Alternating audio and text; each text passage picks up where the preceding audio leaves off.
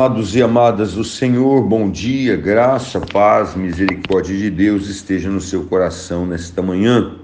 Estamos mais uma vez chegando com o pão da vida, nosso alimento diário para nossa meditação, reflexão, para nossa exortação e crescemos juntos na palavra do Senhor. O tema do pão diário desta manhã é o mais rico alicerce. E o texto base que traz é, a consolidação, a base para o nosso pão da vida, está em Isaías 59, 15, que diz assim: Acaso pode uma mulher esquecer-se do seu filho que ainda mama, de sorte que não se compadeça do filho do seu ventre? Mas ainda que essa viesse a esquecer dele, eu todavia não me esquecerei de vocês. Amados, o favor de Deus às nossas vidas, eles são os alicerces de felicidade do cristão.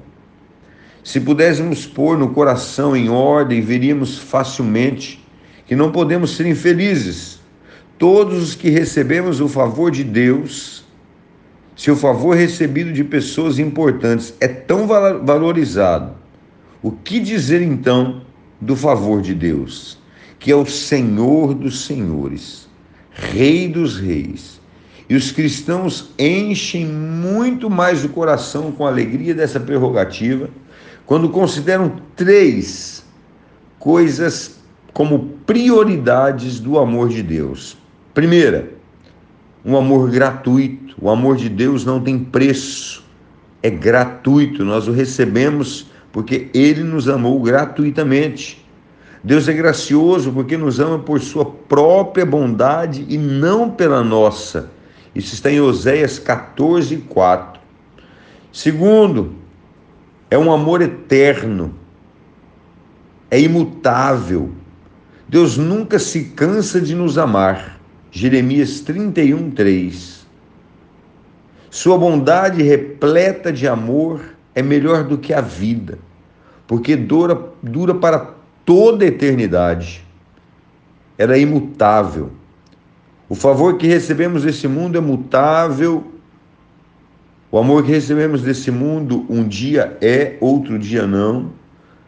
Os reis podem odiar ao extremo aqueles que um dia o amaram com total afeição, mas em Deus não há nenhuma sombra de mudança. Ele ama com amor eterno. A terceira qualidade, característica, da qual deveríamos entender o amor de Deus é a sua infinitude, imensa graciosidade.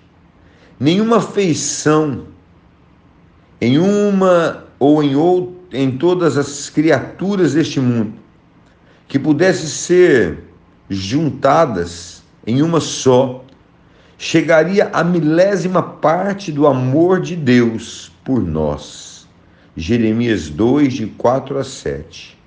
Essa luz no rosto de Deus, que em nós brilha, nos torna sempre mais ricos do que aqueles que possuem fartura de bens Salmo 4, 7 e 8.